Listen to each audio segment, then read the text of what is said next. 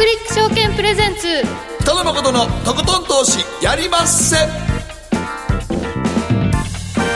どうも皆さんこんばんは北野誠です。そして進行 MC の大橋ろ子です。そして番組アシスタントは早乙女里奈ちゃんです。こんばんは早乙女里奈ですそして今日は東洋経済新報社証券部長福井潤さんにお越しいただいておりますよろしくお願いします。よろしくお願いいたします。ちょっとなんか今マーケットなんかどっちつかずな感じですね。どっちつかずですね、うんまあニューヨークダウが落ちても日本株はさほど動きませんでしたけどね、はい。今日ね、うんまあ、ちょっとかなり下がってかニューヨークダウンも少しまあ戻したっていうのもあるんでしょうけども、ちょっとこう小動きに今なってるから、まあ、になってます出来ね高売買代金がちょっと盛り上がらないですね、は売買代金なんかちょっと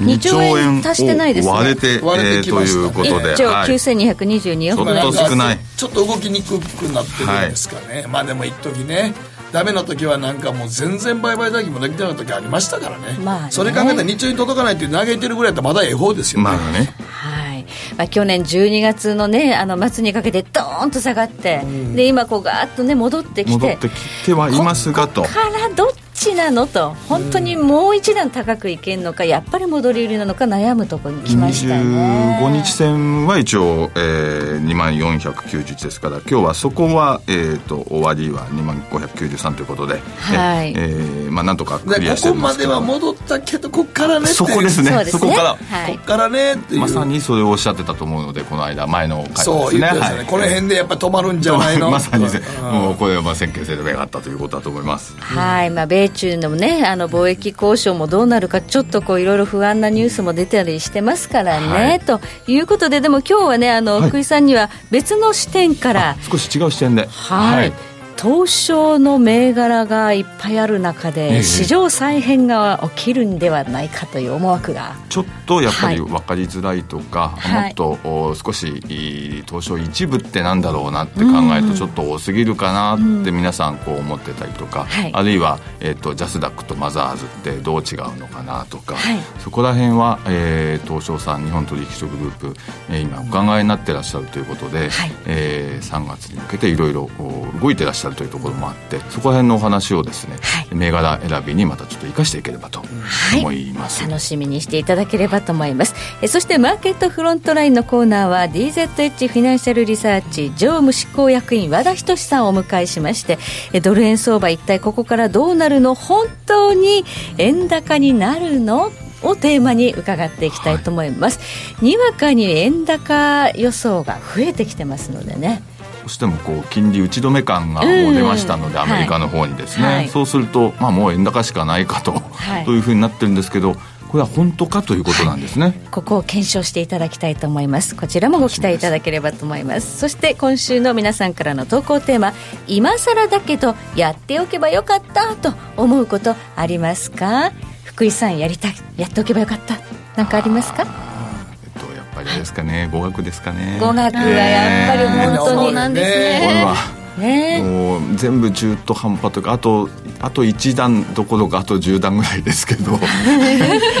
1段じゃちょっと足りないんだな、今ね。10段ぐらいもっと勉強してればですね。はい。インターネットにはものすごい情報があるんだけれどもあのねちょっとこうそこが情報を取れるのが決ま,、決まったその日本語だけのページっていうのは寂しいなって思いますよね、叩かれそうですね。こんなことを言ってるといや今日もな、今やれみたいなですね。フィリピンの方と、あのオンラインですぐやれとかすぐ言われそうですよね。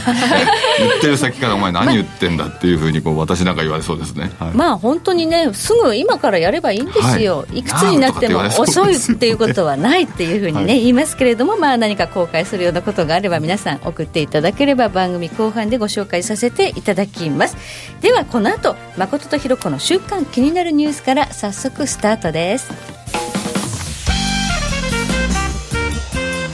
北野誠のとことん投資やりまっせこの番組は良質な金融サービスをもっと使いやすくもっとリーズナブルに GMO クリック証券の提供でお送りします誠とひろ子の週刊気になるニュースささて、ここからは、誠とひろ子の週間気になるニュース、今日一日のマーケットデータに加えまして、この1週間に起こった国内外の気になる政治経済ニューストピックスをピックアップしてまいります。まずは今日の日経平均です。小動きでした。29円19銭安、2万飛び593円72銭で取引終了しました。まあ、東証一部売買代金1兆9222億円ということで、まあ、やや盛り上がりにかけるなという値動きでは。ですね。はい。はいただあの、ニューヨークダウなど、米国株は急落からの半値戻しを達成しているんですが、戻してます、はい。かに日本株はちょっと地味ですね、戻り。382アメリアメリカほどついていってない、アメリカについていってない。なぜでしょうかね。なかなかあやっぱり円高の方にどうしても今日のお話、これを覆すようなお話と、ぜひお聞きしたいところでもありますけれども、はい。えー、どうしてもやっぱり先ほど申し上げたように、金利の打ち止め感がちょっと出てきてということで、はい。えー、110をちょっとこう割ってしまうような展開で、まあ、うん年初からこうなんかパンチ加わったような感じになりましたからね、まあ、フラッシュクラッシュでですね。あと、まあ、その、決算もね、はい、あの、長森会長のドスンドスンとでしたっけ？ね、ちょっと、こんなの経験したことないリーマン以上じゃないかみたいなお話ですもんね、あれできますと。そういうことを言われちゃうと、でも、まあ、株価は意外に下がらなかったっていうところは、ちょっと驚きではありました、はい、お話をしたところからむしろ下がらなくなったと。うん、今日で、あの、長森さんの、えっと、今日は、えっと、えー、日本電産、あの、はい、お話なさってましたですよね。またお話になっていて、あの、一部で注文の復活の兆しがあるみたいなお話を、あ あれ？っていうような、今度は。日本電産ってね、株式市場の結構指標になります指標になりますからね。ねえ、会長が喋られるとね。決算、日本の決算四半期は、あの、りなちゃん、来週ぐらいから本格化するんですけど、はい、でも今週はやっぱりこう、日本電産をこう独壇場、誠さんそうですかね、やっぱりこう、もう、皆さん、やっぱりニトリの会長と日本電産の。日本電産のもう、ツートップですかね。ツートこの二人が喋られることは結構株式市場みんな動かします、ね、反応しますからね。日本電産が底打ちしたら、はい、日経も底打ちしたかなっていう感じになるんですけどもね。もううまくこう、悪抜けになったということでよろしいんでしょうか、ねはい、一応その一部で注文のその復活の兆しがあって、はい、いや、大げさに言うほどの話ではないがっていうまた注、注釈付きだったというのもあるんですけども、はい、でもそういう話もポロポロ出てきたというのが一つと、それから自社株買いを実は今度あの発表されましたから、えー、500億円、それから、えっと、500万株でしたかね、うん、上限ということで、今日のあの株価は1万2000円台でしたけれども、ちょっと今日は下落でしたけれども、はい、自社株買いを発表するということは、えー、これはりなちゃんですね、えっと、はい、会社さんが、うんうん、自分の株を買うということだから、はい、安いって思ってる。っていうことですね。自分のおか自分たちのお金を使って、えー、会社の株を買うってことは、はい、もっと価値があってもいいから、うん、ああもうこんなに安く自分たちの株を買えるんだったら、うん、株を買えばあの一株の価値が上がりますから、はい、あだったらあのこの株でこの株の値段で買うということはあの、えー、経営者が要は自信を持ってると。もっとえ安いよ今安いよっていうシグナルをマーケットに与えてるということと同じことだと思ってもいいと思うので、はい、そうするとやっぱり日本電産もあのこれでいくということでいきますとですねあのやっぱりなんかこう一ついい話があったのかなという感じはしますですね。はいまあ、あと本当に決算がね、どういうのが出てくるかっていう、これから本格化するシーズン、はい、来週ということなんです見極めなきゃいけないかなと思いますけれどもね、はい、そしてアメリカの株式市場です。ニューヨークダウは昨日301ドル87セント安、24,408ドル87セントで取引終了しました。はい、えー、1月30日からの米中の、まあ、ちょっとこう、はい、貿易交渉が、キャンセルになるかもっていう、なんかそういう報道が、はい、報道がありましたね。はい、で、こう、あの、それをまた、その、これがまたややこしいですけれども、はい、その、中国側の提案をアメリカが否定したっていう報道を、またアメリカが否定した。そうなんですそれで、今度は少し戻りだ。400ドルぐらい下げてたのを100ドルぐらい戻して、うん、ということで、昨日昨日終わってるんですけど、何ですかね、このヘッドラインにプラされる感じ。いやいや、もうあれなんだかな。ね、しかもボラティティ大きすぎるでしょ大きいですね。依然として300、400。まあ、引いた見方をするとどうですかやっぱりちょっと先週上がりすぎたからというか、まあ、ちょっと上がった分をちょっと休みの分が入ってということもまあ、あんのかな、はい、でもちょっとボラティリティが大きすぎるし、ね、しかもなんかあの、あと、後でチャート見直したらね、締めの後30分で急激に動くから、あれがもう分かれへんからね。はい、やっぱり、あの、機械的なトレードでっていうことで、スルスルスルっともう、もう値をつけちゃうみたいなところがあると思うんで、うん、なかなか、あの、個人投資家には厄介な。そうですね。えーやっぱり米中がどうなるかっていうのはものすごく大きな材料ですので、うん、まあ、制裁がね、あの強化されるのか、うん。はい、それともやっぱりなくすっていう報道も一時、ムニューシンさんがね、検討してるみたいな報道もあって、それも否定されたりしてるんですけど、錯綜してるんで、なくすというところまでは、まこさん、やっぱりどうですかね、無理だと私は。無理やと思いますけどね。うん、その10から25とかこう、もっと上げるみたいな話をしてますけど、うん、そこはまあどうかというのはありますけど、うん、ゼロにするとかいろいろっていうのは、そこまでいくのかなというのは、個人的にはやっぱりそういうふうに思ってます、ないような気がしますけど、トランプ大統領ってとにかく株価を気にしてるので、そこはありますよね、うん、株価上げるんだったら、表向き結構雪解けムードは演出するんじゃないかとか、なんかね。言われてますけどね、えー、それで動いてるっていうのは。でもまあ、そのね、あのあ結構安全保障の話にもなるので、はい、そこは硬そこは硬いの看板ですよね。ファーウェイのはい、あのね、逮捕された CEO を体にね、ねはい、えー、アメリカによこせと。いうこともあって、それもまた、まあ、あれもあれでまた火種ですからね。そうです、火種だと思いますね。はい。このあたりの不透明要因があるので、今ちょっとボラティリティ大きい動きとなっているようです。ではここでりなちゃんがこの1週間で気になったニューストピックスご紹介してください。はい、はい、えー、今週はソニー株式会社が自立型エンターテインメントロボットアイボの新サービスアイボのおまわりさんを2019年2月中旬から提供開始することを発表した。というニュースなんです犬のおまわりさん、そのままですね。かけてますね。いやまんまんま。まんままんま。犬のおまわりさんにかけてますね、えおまわりさんってどういうことですか？えっと、一応あの見つけてほしい人という機能で、顔と名前を10人まで登録し、相棒が作った家の地図をこう確認したりその中でパトロールしてほしい場所を指定すると、まあ、お家の中でこう鼻についてるカメラでこう様子をスマホで伺えるっていう。仕組みらしいんです。であのセコムとパートナーシップも開始するっていうことも合わせて発表されたそうなんですけど、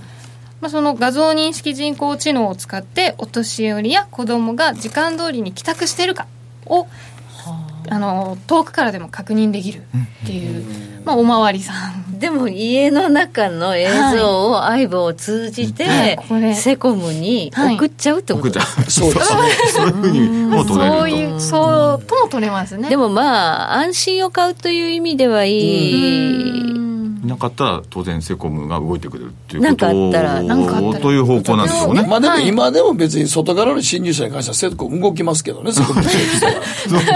僕がいなくてもそうなんです。よねでも帰ってきていないっていう事実を知るっていうのも一つあるかもしれない、ね、一つまあ子供とかね、はいはいはい、第一報が早くなりますもんね確かにね、常にしかも。そうですね、はい常にこうあの分かるという常にアクセスできるっていうのはすごいですね、はい、まあ、お年寄り心配なうちの家なんかやとね大阪におるお,、母さん一人を相棒が見張ってて相棒を可愛がりながらおかんの存在が分かるというね、おかんの鼻毛ずっと見てるような感じになりますけどね、愛がずっと 角度的にそうなるんですいや、でもそれはきつくないですか、それいや、ちょっときついんですけど。ね、何映ってんねやろ。おかんの鼻か、これ。そんな近いんですか？いやいや、だってほら、愛も可愛らしいから、こうやってやったりするやん。近すぎます映ってる。少し違うところを映してくれるように、でも設定することができれば、であれば、今度はでも足の指とかっていうふうになってもまたこれもまた違ったりするでしょうしねまたね。へえすごいですね。すごいですよね。はい。まあ映像が全部セコムにこうね、つながって安心をまあ変えるというまあ契約するということですねセコムさんと、はい、相棒を通じて。おそらくそういうことだと。そういうことですね。はい。はい、まあ、まあ、それがね、あの、欲しいかどうかは人それぞれあると思う。秘密が多い家庭ではちょっと無理かな。秘密。部屋が見られたくないとか、ちょっと、ダメかもしれない。大画面で見るね、あの、えー、エロ画像とかお父さん見つけてないんですけどね。お父さん今見ている。まあ、さすがに、さすがに iPod は見ないですけどね。見られて映さないように設定するとか。難しそうかな。こっち来ないでってなりでも本当に今ソニーの相棒って可愛らしいですよね、可愛らしいですね。リアリティもあるし、はい、あの本当にまぶたのこうね閉じる感じとかもすごくあの最初のメカニックな感じからすると。すごく自然。いやもう自然になってきましたよね、うん当に自然ですので、あとはサブスクリプションというかあれですかねこう定額でちゃんと、まあ、もうあのソニーは定額やってますけれども、はい、より一段と強化するというかそういうあの買うだけじゃなくて、はい、やっぱり毎月チャリンチャリンとお金をやっぱりもっともっと落としてほしいから、あの存続するということでもやっぱりモデル的にもということなんでしょうかね。はいまあ、カメラとそのうちね人工知能を使っていろいろ会話もできるようになったりとかね。一段と進むかもしれないですね、いやでも結構あのなんかほらあの OKGoogle とかも結構みんな喋るらしいね結構。あのおじいちゃんとかも。ああうん、結構なんかあれ喋りかけるらしい面白いから。ついつい。つまりこうディープラーニングで、ね、いろいろ答えてくれて、はい、勉強してってくれるみたいですからね。会話もなんか当然会話も成り立つ成り立っていく何の株買い買いたいとか聞いたらいいんじゃないですか？それがすごい勉強しよるやろからねどっちみち、ね、そうそうそうそう。10ぐらい上げてくれるんですかねいや時代は変わりまして、ね、寂しくないかもしれませんね。ね。老後ね。はい、はい、ということでここまで誠とひろ子の週刊気になるニュースでした。この後はマーケットフロントラインです。北野誠のとことん投資やりまっせ。やりまっせって何語ですか？さあ。占えましたぞ、あなたの未来。え、どんな？あなたは努力次第で大きな成功を収めます。ただし、野菜中心の食事と早寝早起き適度な運動をして健康なんだよ、母ちゃんのセリフと一緒じゃん。未来は自分で切り開く。株式 FX は GMO クリック証券。あらっしゃい。ご注文どうぞ。うーんと、大盛りラーメンにトッピングで、チャーシュー、コーン、メンマ、海苔、それに、味玉、白髪ネギね。あ、バターとワカメも。全部のせ一丁シンプルにわかりやすく。株式 FX は GMO クリック証券。ねえ先生、好きって10回言って。それ、10回クイズでしょ。いいから。じゃあ、好き好き好き好き好き好き好き好き好き好き。僕も先生好き。え？もう。思わず笑みがこぼれる。株式 FX は GMO クリック証券。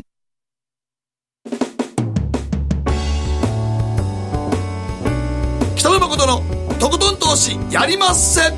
誠さんより私についてきなさいわかりました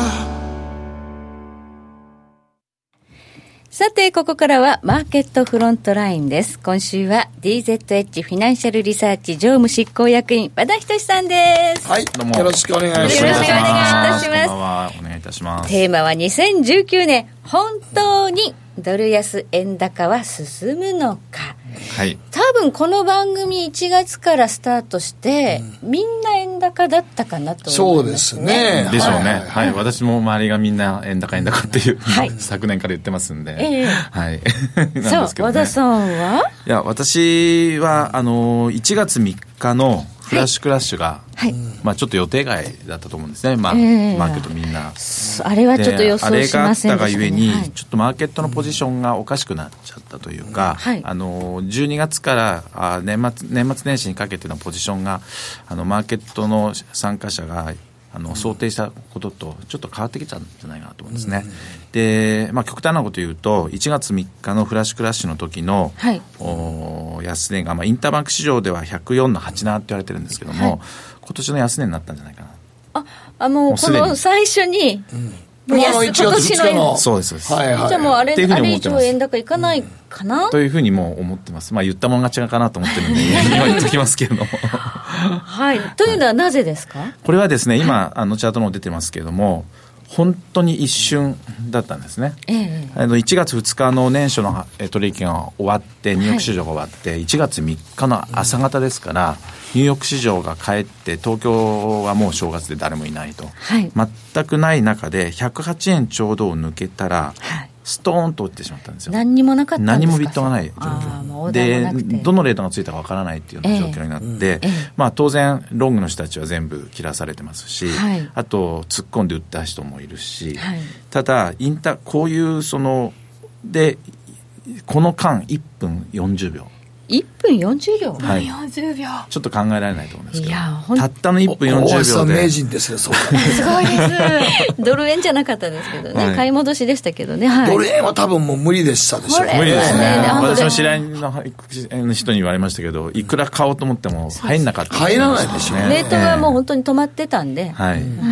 でまあ一一部ではもう止まってしまったところもあったし、えー、で108を抜けてから100、まあ、インターバンク市場確認できてるのは104の87まででそこからすぐ107円台まで戻ってるんですよ、うん。はい、でこういう動きをするのは、まあ、年に1回2回2回必ずあるんですけども、はい、じゃあこういうことになるとじゃあ銀行のディーラーたちはインターバンクの人たちはどういう状況になるかっていうちょっと考えてもらいたいんですけども、当然108円の買いオーダーとか107円の買いオーダー106円105円もうずっとビットがその105円ぐらいまで、全部買いオーダー持ってるわけですね世界中の銀行が、うん、要するにあの、例えばメーカーさんだとかいろんなところからいろんなヘッジファンドだとか受けて、はい、買ってくださいねっていう買ってくださいねっていうオーダー。を全部こう世界中のオーダーが集まってきてるんですけど、ええ、1分40秒で104円105円割までいって107円まで戻っちゃったっていうことはどう考えてもその間のビットをですね買いオーダーを出す暇がないんですよ、要するにそこ注文ぶつかってないってことですかまあ普段ずっと出してればいいんですけどずっと出しっぱなしじゃなくて、まあ、着いたらまた次の買いを出して着いたらまた次の買いを出すっていうのは普通ですから、はい、そんなそのの変わり際のところに動くと思ってないので出してないと、だからあれついちゃったやばいやばいって言って一気にまた買い始めたっていうのがこの動きなんですね。で銀行のリーダーどういうことになるかというと要するに100じゃあ105円までつきましたと。そうでもマーケットでは変えてないんですけども。だけどもお客さんには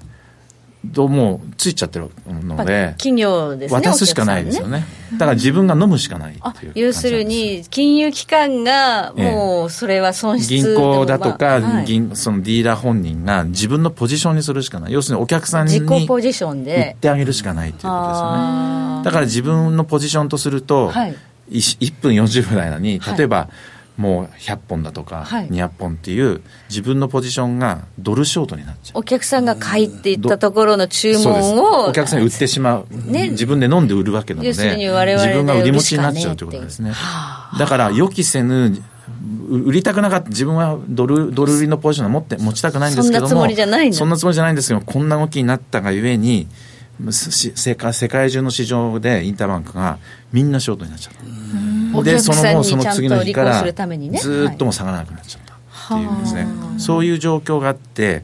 マーケットがその全く予期しないだから売りたくなくても売らざるを得なかったんですね、ううすね。あの金融機関さんはね、こんな一気に来ちゃったから、もう売りを持ってお客さんの玉をさばくしかない、はい、そうするとショートになっちゃったものをで例えば、まあ、あの他のマイナーな黒線とかだったらそんなにポジションも大きくないんですけど、ドル円なんていうのは、まあ、世界中のオーダーが集まってますから、うんはい、もう世界中のポジションがそこで大幅なショートになってしまう。そうすると、こんなね、安いところでショート作らされちゃって。だからもう、もうな、もうその次の日から107円以下もいかなくなっちゃいましたね。もう108円、109円。で、この前、109円の87まで。上がったらもうそれをショート、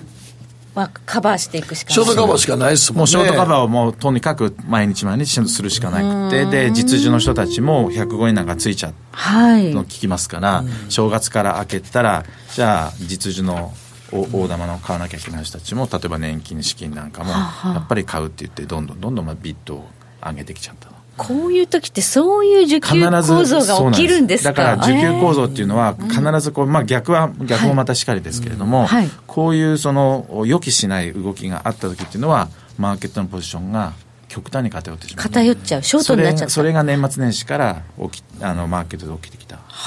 ことですよね。だから、えっと、みんながみんな例えばヘッジファンドなんかの話を聞いてみると12月くれぐらいからみんな下サイドを言ってるんで、オプションなんかもですねみんな100円とか105円っていうオプションをどんどんどんどんドルドルプットなんかも仕込んで、どんどんどんどん下サイドのケアをしてたんですね、はい、リスクをリスクヘッジをしてた、はい、でそればっかりやってたんですけどもじゃあ今110円を伺うような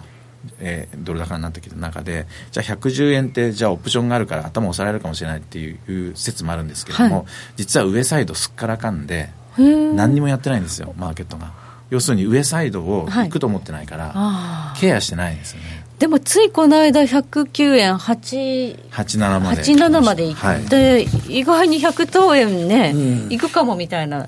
さすがに110円売りはあるんですけども、はい思ったほどそういう需給的にオプションだとかで頭を押さえるっていうもう今84銭まで来てますね109円、うん、そうなんですよ、ね、はい、今ちょっとまたなかなか下がらないんですよね。高いっていうのは。輸出企業も、はい、まあ105 105円までついちゃう104円台までついちゃってますから、はい、先週私が聞いてる限りでは109から109の50あたりまで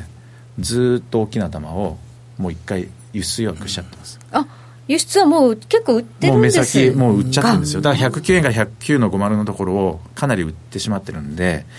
あのそれほど思ったほど売りがない。とそうするとオプションの、はい、オプションの玉もないし、はい、輸出の玉も思ったほどないっていうことになると戻りのその軽くな値がです値が軽くなっちゃう可能性がね。そうですね、相場の需給はもう上の方が軽いということですね。で逆に変えてない人たちの方が多いっていう、うん、そういうものが一瞬にしてこの年末年始のこの動きの中で起きてきてしまう。なるほど、需給というのを見ると、まあ、上行きそうだなと。需給というのはもうかな確実にそういうような状況に、ただ、まあ、今、円高を予想する方はいろんなそのリスク要因を挙げられます、うん、例えばもう今のシャットダウンもそうですし、はい、3月は財政の崖問題が出てきます、うん、米中貿易交渉。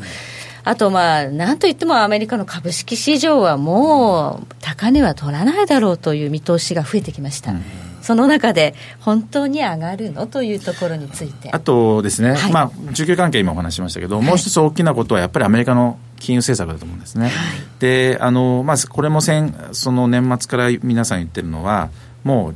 利上げは打ち止めだと、うん、だ利上げをしないのでドル高にはならないっていう、うん、まあ、これ非常に単純な考え方なんですけども、ね、実は、えーと、今、えー、チャートもう一個持ってきましたけども、はい、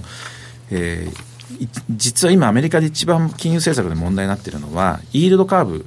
なんですね。2年と？例えば今一番これあの基本的なイールドカーブのあれですけれども2年と10年の国債の利回りの差のチャートですね。格差のギャップ、イールドギャップって言ってます。短期債ね。短期債と長期債で、はい、えっ、ー、と、これも見てもらうと分かりますが、今年の2月ぐらい、80ベースもあったんですね、0.8%、うん、今年、去年ですね。ああ去年ですね。去年の2月ぐらい。あったんですけど、はい、そこからずっと下がってきて、はい、12月なんかは実は 9, 9ベースまで下がっちゃったんですよ。えー、もうあとまた逆転するかもしれないなんていう話になって。とフラットニングに近づいてたわけですね。で、ここれが要するに、まあ、教科書通りで言うと、はいもうこの9月、10月ぐらいからこう急激にベースが下がってきて、はい、利回り、利回り、えー、フラットニング化したことによって、はい、要するにアメリカ経済がダメだと、景気後退だっていうマーケットのセンチメントだけがこう先行きこう突っ込んじゃったんですね。特に12月はあの2年と10年じゃなくて2年と5年がひっくり返ったこれはもうひっくり返ったりとかしましたから、はい、これはもうもうアメリカ経済のもう終わりだみたいな。終わりだっていうようなかなりの悲観論になります。株がすごい下がりましたからね、はい、12月26日に向けて、はい、で結局アメリカは金融政策の正常化を昨年ずっとやってきて、はい、まあ、大きな大きく一つは金利を3か月ごと上げていくと、はい、でもう一つは、えー、正常化ですから、えー、バランスシートを、えー、縮小していかなきゃいけないということで、どんどんどんどん再投資国債の満期に来る再投資を、はい、減額していって再投資しないということで500億ドル、月額500億ドル。っていうマックスまで10月末に持ってったんです、ね、はい、でそれがマックスになったところ途端マーケットが崩れ急に弱気になりましたね、10月、ね、でトランプが利下げしろ、利下げしろなんていうふうに言い始めて、はい、おかしくなってきたんですけども、はい、ただ、金融政策の正常化っていうのはやめることができないので、それはやると思います。で、今年もやると思うんですけれども、えー、まあ、あの、パウエルなんかも、議長なんかも言ってるように、何が今、やらなきゃいけないかというと、やっぱりこの金利のタイトニングをしなきゃいけないと。だから、金融政策の正常化はやるんですけれども、まあ、利上げも1回かもしれないし、2回かもしれないですけれども、そんなことよりも、このスプレッドを広げておかなきゃこの2年債と10年債の、金融機関が逆転しないようにこう金利を立てるスティープ化するってことですね。でただじゃあなんでスティープあのフラットニング化してしまったかというと、うん、景気が後退したからフラットニング化したんじゃなくて、はい、実は私はこれは私の個人的に思ってるんですけども、はい、アメリカ経済非常にずっと強かったですので、はいキャッシュの需要がものすごいあったと思うんですよ。ドル需要ドル需要。ドルの世界中のドル需要というのはやっぱりあったから、はい、手前手前でどうしてもドルが欲しいっていう人たちがい。っぱいやっぱりいて、はい。はい、で、利上げもする中で、どんどんどんどん手前の金利が上がっていって、金融機関がそのおかしくなってフラットニング化したんではなくて、あの純粋にキャッシュ需要が増えたからこういうことになった。と。だだから手前の金利を下げてやればいいだけの話だと思ってるんです、まあ、つまりまあ2年金利が上がって10年金利がもたついてるからこうね金利差が詰まってくるわけですよね、はい、2年金利がなぜ上がるかというと2年債があまりこう変われないというかまあキャッシュの方が需要がある、ね、需要の方がとにかくどんどんお金が欲しい人たちがやっぱり多かったということだと思うんですけども、うん、じゃあ結局そのマックスまでいってしまった再投資の減額を少し減らしてあげるとか例えばですね500億ドルを400とか300バランスシート縮小の再投資のペース、ペースを少し落として、落として、じゃあ逆に、えー、再投資を10年債を買うんじゃなくて例えば2年債を買うだとかそうすると2年債の金利は短いところのものを買う下がりますね2年債の投資を増やすと。そうです、はい、そういうようなことを多分、まあ、あの FRB っていうのは今年やっていくんじゃないかなというふうには思ってます、じゃあ FRB は今年何を目的にするかというと、うん、この縮まった2年債、10年債のこの、まあ、金利差を、イールドカーブをタイトニング化させていくと。またこう。で、金融市場をそこでおとその、まあ、落とし込んでいくというか、うん、えおきちんと成長させていくってこと、ね、収益も上がりやすいですね、これ、こうなってね、はい、あのタイトフラット化すると、収益上がらない、金融機関が全く収益がゼロになってしまうので、まあ、金融危機だとか、そういうのが起きやすくなるんですけども、それを金融機関がきちんと逆鞘が取れるようになる中で、でマーケットも落ち着いて。で今まで現金化していたものをまた株に再投資したりだとかもできるようになるので投資家も。そうすると意外と株も下がらないし、はい、ドルもそんなに下がっていかない。じゃあ FRB は今年は利上げが何回というよりも、バランスシート縮小のペース、あるいは再投資するバランスシート縮小の方を調整してあと、まあ、再投資する年限をちょっと、短期債をたくさん買うんじゃないかとか、ね、それは私の個人的な意見ですけども、いうそういうようなこういろんな工夫をしながら、うんうん、そういうことをやっていく中で、金融市場を落ち着かせていくっていう、そういうシナリオに少し変更していくんじゃないかなと。今まではもうあの2つのもうやることが決まってたんでバランスシートをとにかく毎月毎月、縮小ペースを広げて縮小ペースを広げていくし、はい、えー、あとは金利も毎毎3か月に1回必ず上げていくと。でこれをずっとやってたんですけどもそれはマーケットがそれでも OK だったんでやってたんですけども、マーケットがこれじゃ OK じゃなくなっちゃいやもうちょっとクラッシュしましたね、12月の FOMC で、まあ、利上げした後のパウエルさんの会見がやっぱりちょっとね。だマーケット何に反応したかというと、うん、あの会見で、12月の会見で利上げをしたから売ったんじゃなくて、パウエルが、パウエルさんが、記者、記者、記者の人が何人も質問したんですよ。本当にこのあのバランスシートの縮小はこれずっとやっていくんですかって。本当にいいんですかって言ったらいやもうこれは関係なしにやっていくっていうにもうもうかなりこう冷たい言い方したんですよね。でそこをもってマーケットはやばいって言って急にあの売りが加速しましたよね。パウエルさんのせいにも見えますね、はい、やっぱりね。そしたらそれをそれを分かったパウエル パウエルさんは次の講演で、はい、あのやら調整するかもしれないって1月4日ですよ、確か、もう。言ったんですよね、調整するかもしれない。年始早々に。で、ペーシェントって言って、辛抱強くやるかもしれない。はい、で利上、利上げも、バランスシートの、えー、バランスシートの調整も、えー、少し変え変えていく可能性があるっていうことを、もう示唆しちゃってるんですよね。だからそういう意味では非常にまあ、あのアメリカの金融政策とやややらなきゃいけないことがある程度分かってきた。っていうことじゃないか。はい。まあ、そうは言っても今ね、あの金利は2.25から2.5%というところまで政策金利引き上げていますので、うん。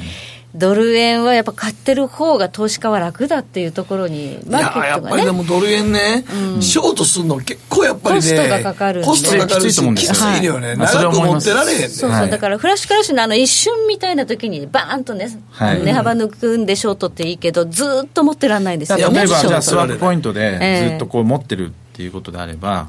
それはもうほほっといても入ってくるわけですから、うん、やっぱりロングドルロング。基本はやっぱりドルロングなんやなと思うけどね、えーだからリスクがあると、やっぱりちょっとね、あの売りたくなるけれども、アメリカが今までのようにがあの定期的に利上げはしないかもしれませんけれども、うんはい、だけども、日本は今日も日銀金融政策とかありましたけど、はい、日銀は何にも動いてませんから、ね、とんでもなくインフレ率見通し、今日下げたんですよ、うん、もうこれもう、もうどうしようもないほど下げてしまって原油安がなんておっしゃってましたけれどもね、はい、だから日本の金融、金金利がもう上がりようがないっていうことがもう分かってますから、そうすると、うん。まあ、普通に考えても、ドル買っていってもいいんじゃないかな。というふうに思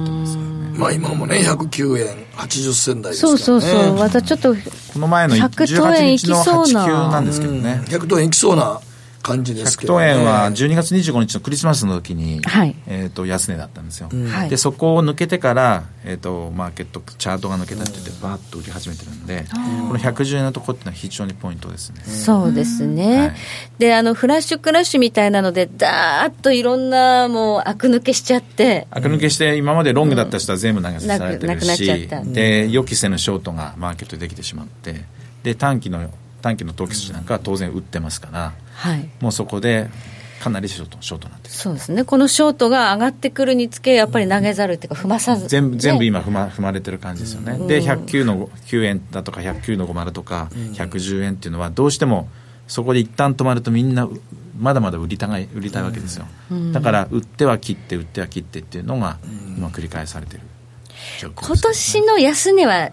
フラッシュクラッシュの104円80銭台だとします、うんはい、上値は今年の難しい。分からないですね。全く分からないですね。はい。ただもうこれ以上円のとこがこれ以上下がな下がると思ってないですけどね。じゃあ、あんまり円高にはいかないと。ただし、うん、じゃあ、115円を突破して20円北いくかどうかっていうところ。120円まではっていうと、まあ、そこまでは。うん、まあ、あの、感覚的な問題ですけどね。はい。115円がまず抜けるかどうかってところにね、大きな壁が。114円、115円というところは非常に昨年もまた抜けれなかったところですから、ねはい、そうですね、はい、はい、ここまではマーケットフロントラインでした。和田さんどうもありがとうございました。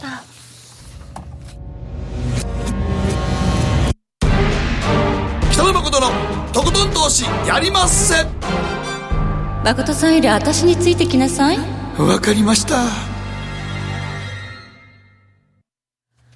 GMO クリック証券はおかげさまでファイナンスマグネイト社2012年から2017年の調査において FX 取引高が6年連続で世界第1位を獲得。FX ネオは50万口座を突破しました。GMO クリック証券は安い取引コストが魅力であることはもちろんパソコンからスマートフォンまで使いやすい取引ツールも人気。またサポート体制も充実しています。FX 取引なら取引高世界ナンバーワンの GMO クリック証券。多くのお客様に選ばれるその理由をぜひ実感してください。GMO クリック証券株式会社は関東財務局長金賞第77号の金融商品取引業者です。当社取扱いの金融商品のお取引にあたっては価格変動などの理由により投資元本を超える損失が発生することがあります。お取引をする際は同社のホームページや契約締結前交付書面にて、手数料などの諸経費及びリスクについて十分ご確認ください。北野誠のとことん投資やりまっせ。賢者の投資さあ改めまして。東洋経済新報社証券部長福井潤さんです。よろしくお願いします。よろしくお願いいたします。今日のテーマ東証の市場再編がもたらすもの、はいはい、去年の秋、急にね、あの東証から出てきた話で、急でしたですかね、4市場もあるのは多いんだって言ってましたね、ええはい、なんであんな話、急に出てきたんですか？やっぱり今まで問題意識はあったんだと思うんですけど、はい、でえー、銘柄が大体その今、上場は3600強あるわけですけれども、えーはい、東証の一部っていう、一部って言ったら、やっぱりまあ、ビカビカで、それ以上はなくて、最高のっていうような感じだと思うんですけど、うんはい、でも、じゃあ数いくらぐらいあるのって言われたら、2000何もありますよね。意外に多くて、ね、2100以上あるということで、うん、なんで半分以上だと。いうことで、そうするとなんかプレミアム分がなんか確かにでも、言われてみれば、はい、なんかそれはね、トヨタみたいに時価総額あんなすぐ、な、な、な、20兆ぐらい。22兆ぐらいありますかね。ねはい。そやけど、もっとちっちゃい会社がめっちゃありますからね。一番小さいのは、えっ、ー、と、大体その、今、微妙に変わると思うんですけども、うんまあ、えー、中国工業さん、ここら辺だと、えー、20億前後という ことになる。22兆と。22兆と。それが、それがだから同じ、同じマーケットの一部におるっていうのがすごく不思議ですよね。ね、ちょっと一緒にいていいのかというのは。だって、一日一回も取引のない株もあるでしょう。はい。あの、一回もないのもあるかな、ありますかね？こうでも実際、もうめちゃめちゃ少ないというのはあるわけですよね。ありますよね。はい。あの売買代金がもう数百万とか、それに満たないとかっていうのはあって、うん、ちょっと値がつかないと、上場してる意味があまりない。うん、ないですよ、売り買いが自由にできないっていうのは、これはちょっと、あの、ということなので、はい。えー、で、まあ、今、まあ、実際6割ぐらいがあの東証一部ということなので、はい、これでやっぱりあのもうちょっとあの整理して一部を減らす可能性があるってことですか？どうやら、えーと、今そういう形で、えー、その再編に着手ということなので今いろいろなところ僕はそれはちょっと思ってましたね、はい、なんかね一部とか言うて二部小型市場とか、マザーズジャスタックできた時に、せやけどマザーズとかの方がなんかね売買が活発なって活発だし一部でも。一部でも全然売買してない銘柄とは考えたら結構あったりして。もうちょっとなんかこう一部の価値みたいなのが分からないんですよね。ちょっとね、一部が2120前後ですかね。ね、二部は？490前後。ジャスダックは、ジャスダックは720から30ぐらいと。マザーズは？マザーズが270、80ってとこですかね。あとなるとやっぱり一部がものすごい多い。だから、だから一部が多すぎるのが不思議やね。はい。はいだから一部と二部の基準とかどこにどうなんですかね？ね時価総額の基準であったりとか株主の基準であったりとか、うん、複数の基準があるんですけど、あの、若干こう、緩くなっちゃって、いつの間にか一部が簡単に、うん、になってたというのは、目指していくからね。目指してますからね。悪いことではないんですけども、はい、売上高が30億とか20億でも結構すぐいけちゃったりとか、あちょっとそうなると少し最近は緩くなっていたかなというのはやっぱりありますかね。これを実際に、はい、じゃあ、ふるいに分けるとしたら、時価総額で分けるのか、はい、とかっていうことですかね。これをあのどうやって再編するかということで、うん、でね、今、まさに東証でお話を、今月中、いろいろあの多方面からにお聞きして、はい、で3月中にあのどういうふうにするか、その決定っていうんじゃなくて、こういうふうにしたいなっていうふうな、こう、案を出すということなんですね。3月中に案が出てくるんですね。はい。はい、と、まあ、おそらくですけれども、今言われていることで、これ決まりでもなんでもないわけですけれども、はい、えー、3つぐらいになるのかなと。市場の思惑ですね。はい、ということで、市場ということで、やっぱり、えー、えっと、一番大きいところはやっぱりビカビカの一部にしたいと、うん、こうやっぱり、えー、いい銘柄がこう集まるようなところを一部としたい先鋭化したい、はい、はい、それから、まあ、それ以外でそれなりのところと。それからあとそのエントリー的なところということでデビュー系というような形でするということなんですけど今誠さんがおっしゃったようにじゃあどれでどの基準で切るかっていうことでいくと、うん。ね、分かりやすくないと多分ダメだと思いますから、はい、そうするとじゃあ何できるかっていうと一番分かりやすいのでいくとやっぱり時価総額だと。いう時価総額。ですね、はい、発行済み株式数と、それから一つあたり株価をかけたものが時価総額だから、その大きいやつでそのトヨタの22兆から、うん、えー、20億台前後ぐらいまであるから。どのぐらいでライン引いライン引きましょうか。引きましょうか？分かりやすいところで引いた方がやっぱり投資家の皆さんにも分かりやすいと、うん、そうするとまあ、20兆で引くわけにはいかないでしょうから。残るとこ、ね、何個やねんって 2個や2個とかになっちゃいますからね。10兆で引いてもちょっとよなんで、うん、えー、やっぱり分かりやすいところでいくとどうでしょうか？1000っていうのと、500っていうのとここら辺が今言われてるところで2つぐらい、はい、あの候補があるということで、はい、で1000と1000、まあ、未満っていうか、うん、それでえー、いくと、はい、えー、700ぐらいに減減っちゃう。あ1000基準にすると700、まあでもまあ、はい、まあだいぶスリムになりますね。だいぶスリムになりますね。はい、じゃあ今度は500ぐらいにすると、えー、半分ぐらい残りますが。1000。はい、1000前後、1000ちょっとぐらい残りそう。ほうほうほう。で、で、えー、ってことは、でも半分それで切られると見るか、半分残ると見るかというところですね。はい、どれぐらい残すか。ビカビカ度をちょっと上げるんであれば1000ぐらいにこうボボーダーを上げた方がいいでしょうし、はい、えー、500ぐらいにすれば、まあ、半分は残るけど半分は消えると、まあ、結構残るけどそれなりに消えるとも言えると、その2つでどうなのかとで考え方としては一つこう500っていうことで半分ぐらい消えるんですけどじゃあその時価総額に占める割合はどれぐらいあるのかと。い。うと、はい、えー、半分なんだからじゃあ時価総額も半分ぐらいあるかなと思うとこれは意外や意外ですね、はい、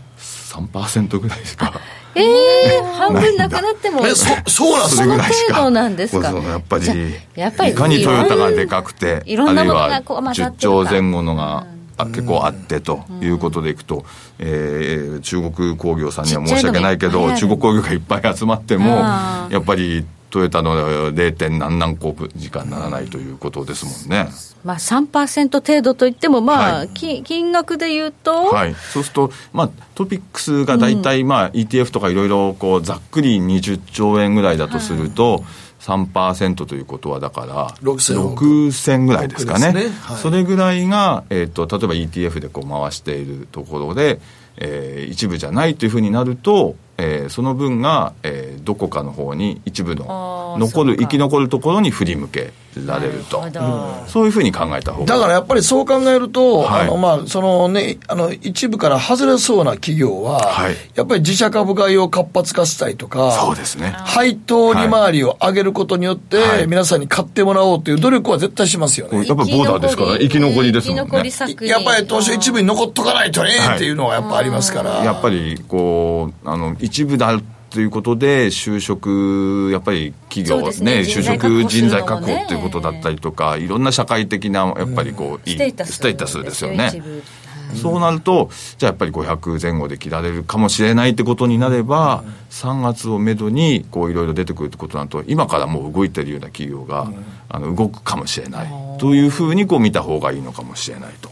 ということになると、じゃあ、あの、1000っていうのもありますけど、ちょっと500ぐらいで、前後で企業ってどんな感じのがあるかな500でもし切るならば、はい。あの、えっと、どんな企業が？昨日、今日、あの、今日前、前後、今日の時点ではないですけども、はい、500前後で今、お手元に、あの、今、ここのスタジオにはですね、はい、あの、ちょっとこう、今、企業のあのリストをちょっと持ってきたんですけども、えー、昨日、一昨日ぐらいの時点の話ですけども、500億前後ってどういう企業があるかっていうと、結構地銀が、あ地銀多いね。結構地銀が、あの、ちょっと目立ちますね。宮崎、琉球、四国銀行。はい。はい、えー、あるいは、えっ、ー、と、例えば、丸大食品とか。おハム。結構ハムの有名な企業。有名ですね。ですよね。ハムの。はい。はい、あと、例えば、えっと、ちょっとわかり、ちょっとわからない、聞いてあれかもしれませんけど、例えば WDB とか、はい、これは、あの、理系のこの研究職の人材派遣会社とか、渋い会社ですけど、はい、これあの、結構その、なんですかね、えー、お金もね、お金も結構持ってる会社ですし、えー、いい会社ですよね。はい、それから、あと例えば、えー、日本駐車場開発とか、はい、あと京阪神ビルディングとか、あとは、えっと、ごま油の角屋製油とか。私もね、結構渋い会社で、はい、あの、え意外にいい会社というか、いう会社があって、はい、えー、ここら辺がもし一部じゃなくなったりするなんてことになると、うん。結構そのみんな、いやいや、そんなことは受け入れられないということになるから、うん、自分たちで、えー、まさに今、誠さんがおっしゃったように、もっと自社株買いをやってるところはもっとやる、配当をもっと上げるというようなことが、結構期待できそうな感じですよね、うん、その場合はまあ物色の対象としても妙味ありかな、はい、ただ、切られちゃったらどうしようとかね。はい。うん。例えば日経のその225であっても、はい、例えば、えっと、そうですねユニチカとか、はい、あの東宝亜鉛さんとか、はい、ここら辺はあのもしかしたらこうねそんなあの下がったと,、えーと、とここでまあ、振り落とされちゃったらちょっと大変かもしれませんけど、えー、でも業績が悪くないんであれば、はい、むしろそれはそこは買いになるかもしれないですよね。そういうのもありますねはい、思惑が交錯しますね。はい、という中で、まあ、一部がどうなるかっていうのがまず大きい話ですが、すねはい、新興市場のジャスダックとマザーズも2つありますから、ね、そうですね、これはあのやっぱりマザーズは、えっと、2000年代、それから、えっと、ジャスダックも大正時代にですね、あって、このままここで、えっと、とえ2つ併存している形になってますので、はい、これもどうやら、えー、やっぱりもともと出自がこう異なってたわけですけれども、はい、これもやっぱり統合するっていう方向になるんじゃないかなとっていう思惑が、はい、えー、今思惑があるということなのでそうするとやっぱりそこの銘柄でも動く意があるかもしれませんね、うん、なんかこのところねあの、はい、ジャスダックとかマザーズ銘柄に資金流入が結構あってランキングにこう出てくるような活況を呈してる、結構マザーズは今悪くないですし、はい、あの動きがありますもんね。これだからもしねガッチャンコになった時に、はい、あの時価総額が大きかったら、はい、昇格する可能性ですよね。結構実はマザーズの中に見ていただければ、うん、あの結構時価総額がそれなりにあって、ね、でいろいろまたその条件があるからっていうのもあるんですけどじゃあ一部に行く条件満たしてますねとか若干の条件いろいろこう変更するということになるとあじゃあやっぱりじゃあこれは一部もしかしたら一部に行く銘柄も出てくるかもですけどね、やっぱり一部に行くとなったらで,、えでかいんですね。でかいですよ。やっぱりこう格上げになるっていうのがすごくこうだってまあ、まあ、ETF の資金とかはい。それはもう自動的に買いが入って。そうなんです今考えて ETF の資金とかで2000何百銘柄買ってるのおかしいですもんね。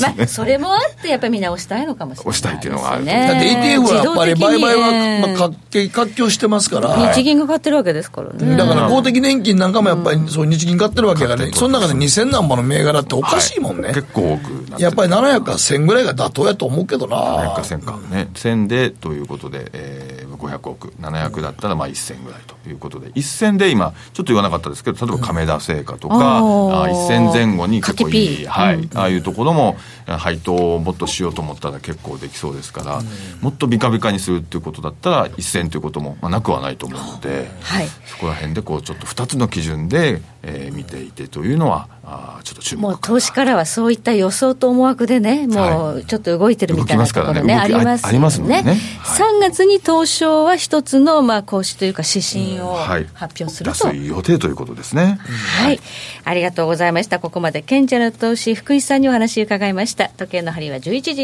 22分になるところです。北野誠のとことん投資やりまっせやりまっせって何語ですかさあバカモン。お前は周りが見えてない。また怒られちゃったよ。部長の前歯に。自分勝手するな。大学生のノリはもう通用しないぞ。はい。ノリをどうにかしないとまずいですね。部長歯にノリついてますよ。もっと楽しくもっと自由に。GMO クリック証券。エミさん。どうしたの？僕最近考えてしまうんです。毎晩月を見上げるたびに僕の将来はどうなってしまうんだろうって同時に思うんです。この虚しい気持ちに寄り添ってくれる女性がいたら。好きですでよくない？シンプルにわかりやすく。GMO クリック証券。すると川上からどんぶらこどんぶらこ。どんぶらこって何？桃が流れてくる音だよ。じゃあかぼちゃは？か天ぷら粉天ぷら粉かな。鳥は？唐揚げ粉唐揚げ粉パパおやすみ。置いてかないで。頑張るあなたを応援します GMO クリック証券。ここからは皆さんからいただいた投稿を紹介していきます。今日のテーマ今更だけどやっておけばよかったこと。はい、えー、こうちゃんからですが昔から飛行機大好きで子供の頃は将来パイロット大学も防衛大学入学すると決めてましたが思うように人生はいかず未だ後悔しています。今は自営業で生計立ててますが死ぬまでに自家用小型飛行機の操縦免許取って自分で飛行機飛ばしたいなと思っておりますパイロットか。結構目が良くないとできない視力低下したんですって。なりますからね。はい、こちらスーパームーンさんからで今更ながらやっておけばよかったと思うことは短大の時に図書館司書の単位取得をしておけばよかった。大学や公共図書館で図書館司書の仕事が結構あるのですが当時は図書館で仕事がしたくなるとは思わず単位取得しませんでした。今更ながら後悔しています。なるほどね。ねこうゆったりとした仕事で良さそうに。全然ゆっくりしてませんよ。してないの、はい、イメージだけ？図書館でもおじいちゃんおばあちゃん山のように特におじいちゃんめちゃくちゃ多いですよ。ああじゃあ結構いろんなニーズがあの探してきてとか。それはないですけどずっと週刊誌新聞読んでありますけどね。家に居場所がないんです。はい。なるほど、ね続いてはウルトラゾーンさんからいただきました。海外旅行ですね。もともと武将な性格なので旅行に行きたいと思ってもなかなか実行に移せないまま現在に至りいまだに海外に行ったことがありません年を取るとますます億劫になって今度は体がついてこなくなると思うのでなんとかそのうちとは思っていますがこんなこと言ってる時点でダメなのかもしれないですね。語学については今からでも全然遅くはないですよ。私は英語は得意ではないのですが2年前くらいからスペイン語とロシア語のラジオ講座を歩いている時などに聞いています。そのおかげで簡単なスペイン語ならなんとなく分かるようになってきました、まあ、いわゆるスピードラーニング方式ですね、はいただロシア語は難しくて全然わかりません。ロシア語？やるならスペイン語？ススペイン語美味しそうですね。美味しい。美味しいな。なんか食に直結できそうですもんね。そうですね、はい、はい、今からでもパスポート持ってるんですかねこの方。ねパスポート行ったことないから持ってないかも。いやまずまずパスポートをつく最初に作るといいかもしれない そんでスペインに行っちゃおう。行っちゃおう。そうもう行く行く前に、はい、もうパスポートだけ作っておくんですよ、そうするとパスポートがあるからもっとスペイン語を勉強しようとか。ね、いいですよね。追い込むっていうのも大事ですよね、ね、もう一枚。はい烈風12号さん、えー、株式取引。といっても高校3年の頃。商業科の私は一応株の買い方売り方を学校の授業で習ってまして。ただ信用取引だけはすんねと教師が強く言われました。まあ高校説が当然できないんですけども。そんな私でも偉そうな銘柄がありました。当時経営果たした三号汽船というところで新聞の株式欄見たら整理銘柄なんと1円。次の日見たら2円これならバイトしたお金でもできると友人と買おうと思ったら未成年ではできなかった話ですが親にこの話をしたらギャンブルみたいなことすなと言われまして。あの時説得して株の売買を覚えときゃその後ギャンブルと称した父はバブルで金を儲けてそれはそれは儲かってクルーザーを買ってましたけどね、えー、ね。バブルはやっぱりね逃げ時を間違えなければね本当に儲かるんですけどね。人はたくさんいますけどね、ね、はい。時計なりは11時26分回っています北野誠のとことん投資やりまっせ。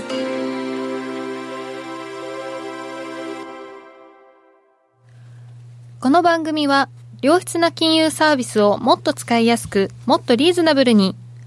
GMO クリック証券の提供でお送りしました。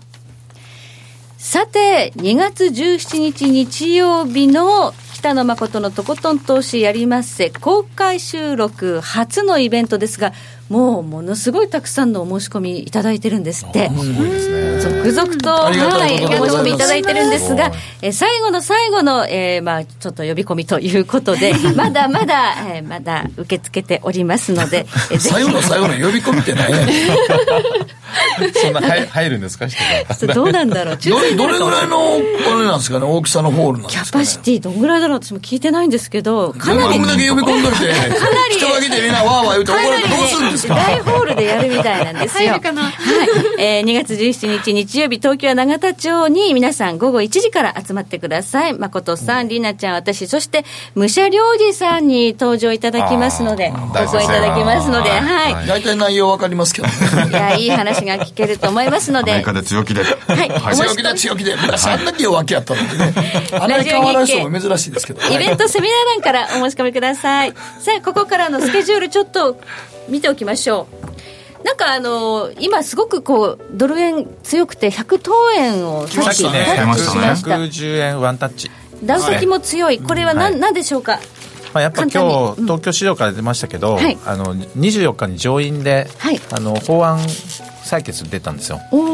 あの政府のシャットダウンを、はい、その解除すべく、ちょっと動きが出てきたかなっていう感じですけどね。はい、もしかしたらもうシャットダウンが止ま、まあ、再開するかもしれないと。一時的ですけどね。はい、もしかすると。ちょっとこの続きはまた延長戦で詳しく聞きたいと思います。和田さん、そして福井さん、とりあえずありがとうございました。またこの後延長戦です。